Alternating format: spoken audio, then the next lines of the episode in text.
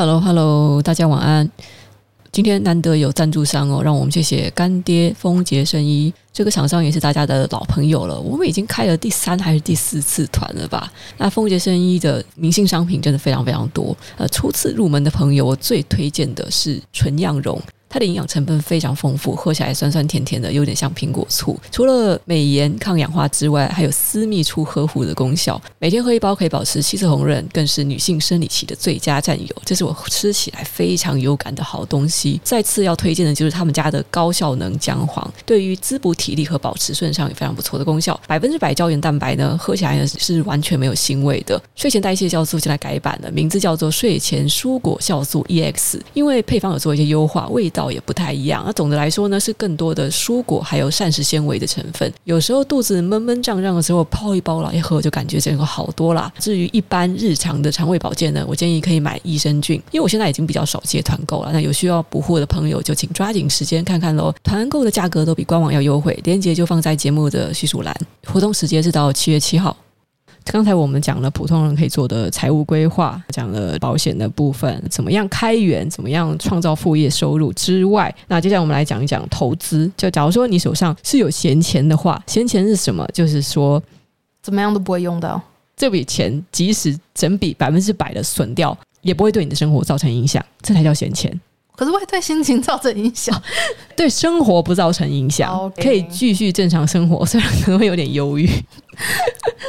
有很多人搞不清楚闲钱的概念哦，我我我现在存存存存到十万块了，我有这笔钱可以投资，然后就 all in。不过你这样没有在控制风险，而且这十万也不是闲钱，对对，因为可能随时遇到一些意外状况的时候，这十万元就必须要用到，就喷掉，就喷掉，真的。那不是用闲钱投资的话，因为你知道投资一定有风险，你的资产可能会不管是你要投在哪个市场里面，资产价值会上下震荡。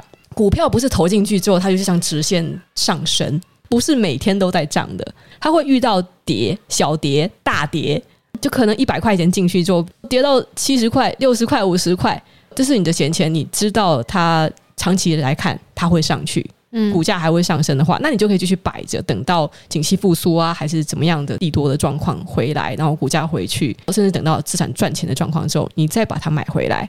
如果你是闲钱的心态的话，你就可以做长期投资。赚钱的几率就可以无限的接近百分之百。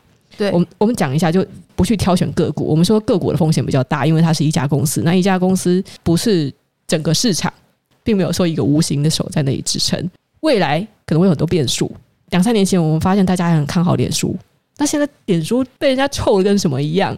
它的股价确实是表现得非常差的。因为从去年以来，它是尖牙股中。跌幅算是最大的，的确就很糟，真的表现很糟。你难以想象，可能在几年前，大家都还认为它是 FAANG 及科技巨头，所以这是可以无脑买进的股票。嗯，个别公司不管是台股还是美股，风险一定是存在的。所以对于普通人来讲，股票最安全的选择就是投资指数型基金。对，你买大盘，你买 ETF，指数型基金有多安全？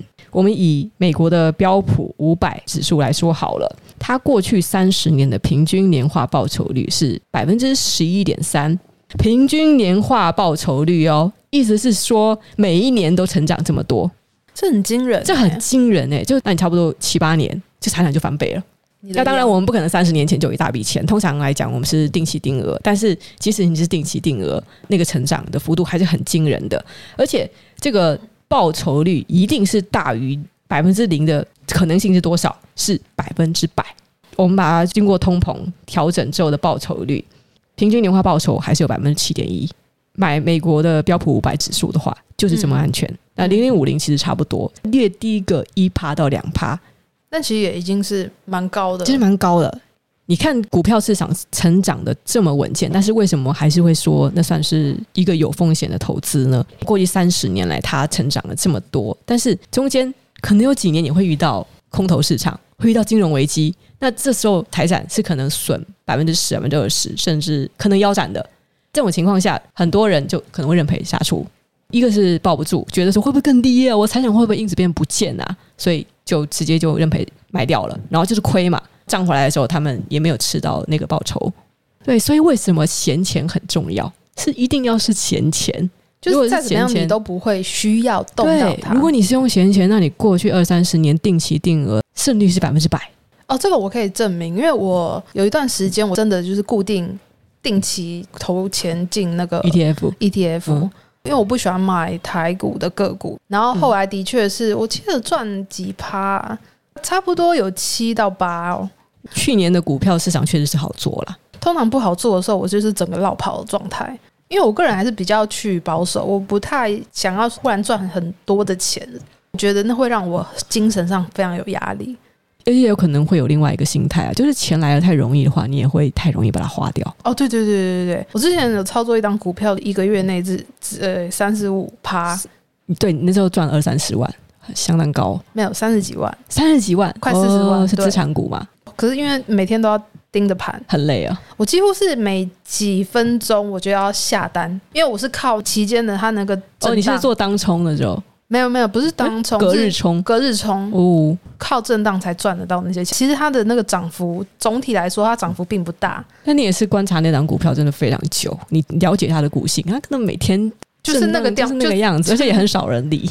真的，嗯，对，人多的地方不要去。我就觉得说，哎，那一次应该只是幸运而已，所以我还是后来听你的话，就投资 ETF。对，至少胜率是很高的，而且你也不用成天花那么多时间，而且你晚上睡得着，这是重点。嗯，没错，投资什么东西就是以晚上睡得着为一个标准。你晚上睡不着，你开始担心那个钱会不会飞掉，那就说明可能有点超过你的风险负荷。啊，我们继续聊这本书，我觉得他提出了一个蛮实际的问题，就是。现代人到底需不需要大学学历？美国大学学费非常贵，你知道吗？我知道，越好的学校其实学费是超他妈贵的啦。对，但是不要不要说是西方世界，其实以全球范围来讲，真的要说，哎，大学学历有什么用？看统计的话，学历比较高的人，他们的平均收入确实是比较高。不要去听一些很以偏概全的成功学故事，跟你讲，比尔盖茨啊，谁谁谁啊，哪一个名人，他们没有大学毕业，还不是变成世界首富等等啊？那都是个例，大多数人就是你老老实实的，有比较漂亮的学历，求职会比较顺利嘛。投一零四，放眼望去，每个都要求就是大学学历，大学学历。但是我跟大家讲一个可能就是我我自己比较了解的产业，工程师，尤其是前端工程师。至少我在加拿大找工作的时候，我是几乎没有看到什么要学历要求的，而是直接把能力列出来。所以国外其实很早就已经开始这样的趋势，比较多是注重你会什么。看到他们超多的职缺是厨师跟水电工，而且在那边能够拿到相当不错的待遇。真的，就是寿司师傅这样换算过来，可能台币也有一个月入个八九十万这样。我觉得现代到底需不需要大学学历？大家可以再稍微思考一下。没有找到自己很爱做的事情，你也没有想要钻研的一技之长，那你老老实实读大学是最保守的牌。可是如果你已经有很想要追求事业，比如说音乐方面的写程式啊，我想我我昨天才听到一个 podcast，就是有一个。很厉害，很厉害。他他写写了一个好像世界知名的网站，然后那个人他是在十六岁的时候他就写出那个网站，所以他后来其实大学也没有说考得很好，可是现在就是混得很好，真的。但是也没有人要问他的学历啊，因为他的成绩就是摆在那里，有一技之长很重要啦。在这个现代社会嘛，比起你说大学里学了一大堆东西，然后你出社会之后可能这些东西都用不到，还不如趁年轻的时候有体力、有热情，多多接触跟探索自己到底。喜欢什么，然后擅长做什么。所以，其实我会建议现在的学生，因为尤其是高中生嘛，你要面临是选校还是选系，我真的会建议是选科系，选科系，但是不要太呃嗯太烂的大学，因为他们还是会看你是什么大学。要是连一个大学名称你听都没听过，就会不是要看他面试什么职业吧？对，是就是他需要一些特殊的能力，那他就必须要选系，不是选校。排名前三名的名校，很多出来也不太适合工作。哦，然后我再跟大各位讲一件事情，就是其实我本人大学毕业，念到大三的时候，我就是休学，因为身体问题。因为身体真的是生病，大三就去考研究所。但是我后来真的很庆幸，就是我没有进研究所，而是我在网络上就是开始凭着我的热情，开始写一些就是不三不四的东西，不三不三不三不四的东西。但是就是累积名气啊，对，那个时候的我还不知道说这样子其实就是在累积名气，累积自己的实力，建立很明确的、很有特色的个人品牌。对，没错。尽管我现在变成比较生活类，但是呃，没有你，你创作已经怠惰很久了，真的要提醒你一下，我快要变成业配型网红。刚才虽然很强调大学读什么很重要，但是我一定要说一点，以我的十几年的上班经验，我会跟你说，你大学毕业出来学历不好，真的没有太大关系，因为那充其量会影响到大概前两三年而已。哦，过了两三年之后，哪家公司会看你是什么学校毕业？他是看你前面的工作经验怎么样，而且你就算是不是在很有名的公司工作也没有关系。而不是在什么几千人那种大集团工作，没有关系，是你的履历，你可不可以写得出来？你在工作期间你有哪些成绩？对，我现在就很空泛，说嗯，负责行政业务，嗯，然后还会提说啊，我的个性，我的个性上进，我家里有一个妹妹跟妈妈什么的，不需要，人家要写那些东西。二零一三年到二零一五年期间，我在某某社群网站担当什么领域的行销企划，然后。一年之间流量成长多少多少哦？期间有得什么奖，然后争取到补助案，然后就多少多少万哇！大家知道这就是你负责的专案，然后这是有数据的，你知道吗？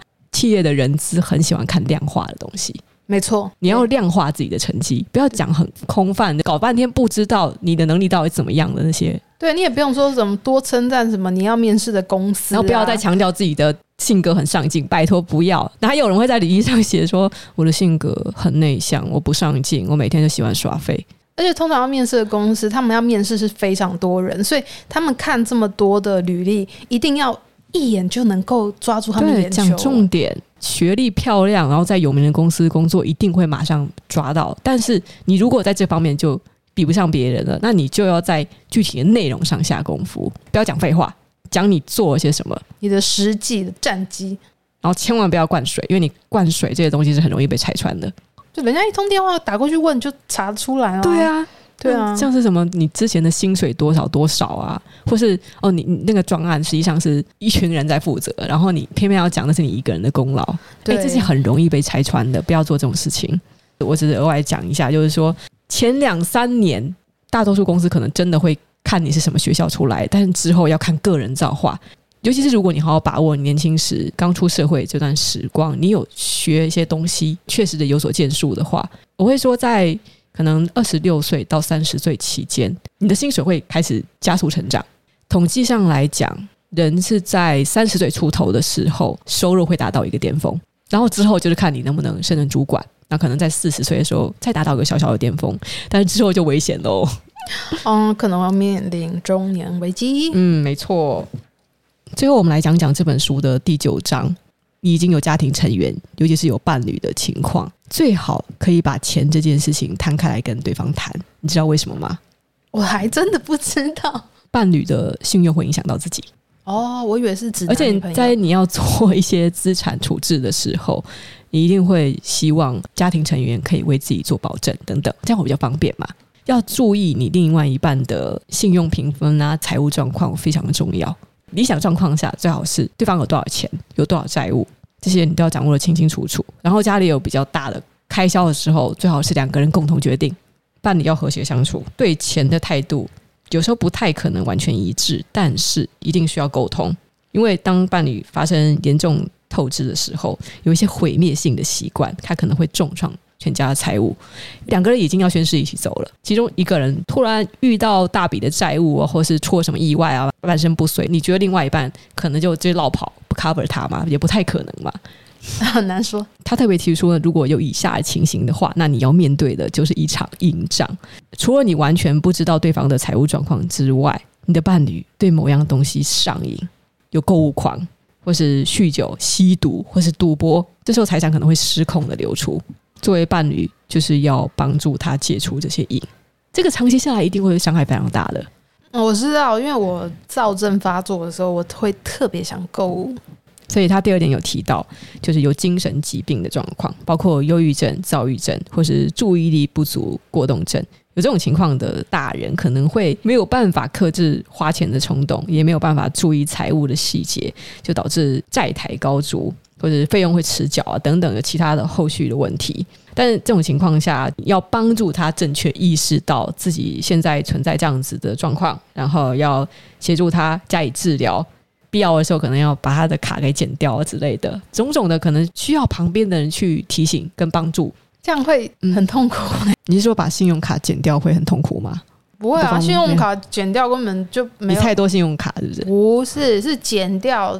你没有真正去办理的话，他其实你是把卡号都背下来，是不是？对，好，把卡号都背下来。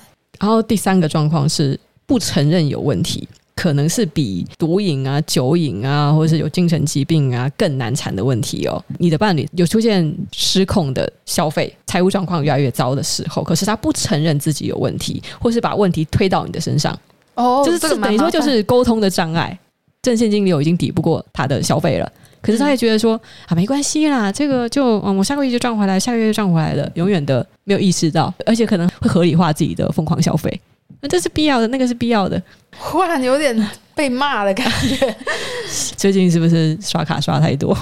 所以我一直跟你讲啊，你要买什么很贵的东西之前，拜托告诉我，这样我可能会帮你踩一下刹车。结果你后来也都没有说，我很困扰。没有啊，我已经试图要跟你沟通，一直。我们一起来共同解决这个问题了。可是你好像是因为知道说他一定会拒绝，哦、一定不能买，所以你就干脆不告诉我，这样子根本就没有用啊。嗯，哎、欸，可是是你怂恿我买那个按摩椅，前提是因为你真的花太多钱在按摩上面了。嗯、那我会说，长久来讲，一个经济选择是你干脆买一个按摩椅。我会提议说你该买什么东西，那一定是因为我觉得相较某个选项来说，那可能是更划算的选择。哎，说不过你，那讲的好像我很会诡辩一样。没有啦，我我只是想要澄清事情。你讲的是真的。然后，但是呢，即使这个财务观不太一致啊，还是要记得不要吵架哦，因为你要理解你的伴侣为什么这么做。刚才我们提到的精神疾病方面的，那真的就是可能需要吃药啊，或者心理咨商。来去抑制，不是人天生就有的个性。其次啊，那其实算是他的另一方面的优点，比如说他就是超级大方，或是 活在当下，这是一个正面的性格，但是造成了太挥霍。我为什么觉得好像在讲你妈？他的确是这样，超大方的，但是对就很容易超支。对啊，我记得他赚的。他赚很多，但是他怎么样也存不了哎、欸，有二三十万吧每个月。对，对，小生意人，但是他这样已经很厉害了，真的是。但厉害就是哇，收入这么高，可是连两万块都存不了，很惊人，很惊人。哎、欸，这个这段节目真的不能让他听的。啊、好，他不会听的，放心。好，然后再来就是对目标要达成共识，有一个共同目标的话，其实你相对来讲就比较容易坚定的执行你的财务规划。我觉得我们的短期目标应该是，你一直很想要带我妈去北海道啊，或者是说东南亚玩啊。其实我们随时都给大家去，没有，其实他只是碍于疫情的关系，没有办法带他出去。没没没有，就是我们可以就是设定让自己去国外游玩的时候，本来预算十万，现在预算是二十万之类的。对对对对对，嗯，可以挥霍。这是一个蛮好的愿景。是的。在就是协助伴侣的时候，你可以建议对方解决的办法，但是不要强迫。让他自己去承担这个节省开支的责任，而不是今天我好像揪着你的鼻子，真的超支很多钱的话，临时可以给予一些帮助，就像是你妈有时候来来求助，嗯，但你一定要让他知道那是他的责任，对，你可以帮助他，老是这样子其实是会害了他。真的，我是后来才意识到这件事情，不然以前就是傻傻的给。好，今天我们来总结一下，我觉得这本书啊，就叫《富有的秘诀》，它真的不是让你变得富有。迄今为止分享的，我觉得他更多的是在讲怎么理财，避免陷入财务危机。那真的不算是富有哎、欸，因为他的英文学名啊是叫做关于钱的十种处置方法。嗯哼嗯，然后 survive and thrive in the new economy，存活，然后 thrive，然后繁荣起来。所以最重要的是存活。我没有把作者提出的十个建议都讲了，因为我觉得有一些什么并不适用于台湾人。但是我再强调一次重点啊，开源节流很重要，几块钱都要省。花了越多的心力去积累你的财富，财富就越不会轻易的流失掉。对，辛辛苦苦赚的钱，辛辛苦苦存的钱，不容易失心疯就把它花掉。对，除非真的有有病，对，除非是一些不可抗力的因素。即使没有任何的财务知识，你就用五十、三十、二十的法则维持好平时的收支平衡，那就降低了你会负债或是财务大爆炸的可能性。先理财，让自己存下钱，然后你才有闲钱，然后你才可以投资致富。这有一个顺序。到现在还是在一些论坛呐，看到甚至有一些人私讯问我说：“我可不可以借贷一笔钱，然后拿来投资？”我的天哪！我就想说，你们怎么会犯这种错？这种想法是不能有，不能有。我懂他们的意思，就是他觉得说信贷利率虽然我百分之四，但是我每年可以赚十趴。那就不是不是，你你拿借来的钱投资那个心理状态就完全不一样的。对啊，钱钱赔了就是赔了，借来的钱你赔掉你还要还，而且还有利息。对，想到有负债的时候头就好痛，你会想办法要还光光，不要急，按部就班，先区分什么是好债，然后什么是不良债。刚才说的信贷，这种利率过高的会吃掉你原本资产的，这就是不良债。那好债是什么？像我们一般来会说，房贷算是相对来说的好债，嗯，因为房地产也有可能会涨，而且你房屋可以自住，对，这本身是有用途的。可是我们要讲一个状况是，当你现在非常非常急用一笔钱，而且你每月的房贷真的非常重，超过了百分之三十，让你非常有压力，必须要牺牲自己生活品质。那你其实要谨慎的考虑把房子卖掉，这样会一下子减轻，对，因为会减轻很多的压力。让你的生活首先是重回到正轨，生活品质要先保证，人不能不健康，健康一毁掉，什么都不用谈，什么都不用谈了。没错，听起来很像老人在讲话，这这点真的非常重要。再怎么样都比不过自己的身体健康。没错，对。还有一个迷思是，有人认为哦，我只要做好多元化配置，然后加上长期投资，绝对不用担心任何的投资风险。没有没有，这是一个错误的想法。虽然我们刚才有提到股市，你把它拉到一个非常非常长的期间来看，好像胜率百分之百，对不对？但是没有，你要考虑到你中间这些震荡，然后或是你中间会遭遇到的像中年危机等意外，会不会导致必须要把这笔资产赎回？年纪可能比较大了，你现在四十几岁了，你根本就不知道你现在的工作还能做几年，你现在贸然的把百分之百的闲钱都放到股市里面，突然之间没有收入。然后刚好，那你也没有副业，对，然后又很衰遇到金融危机，对，那真的是哦，衰上加衰。评估自己的承受度，但当然，如果你现在觉得你二十几岁啊，再怎么样都可以争取到一份收入，市场本来就没几块钱，然后二十万大不了赔了，然后再打工半年就赚回来了，就可以承受比较高风险的投资。所以要评估自身的状况，不是说哦，长期投资胜率有点高，所以摆在那里。你知道我之前还看到有人说什么，嗯，股市长期向上，所以我要开杠杆十倍。开杠杆十倍，开你妈！你要想到那 这样跌百分之十的时候，你你就直接被抬出场。真的？怎么会？怎么？对，怎么怎么会有这么天才的想法？还有一个迷思是，觉得我想住好房子，那所以我要尽早的买房，我要尽量贷好贷满。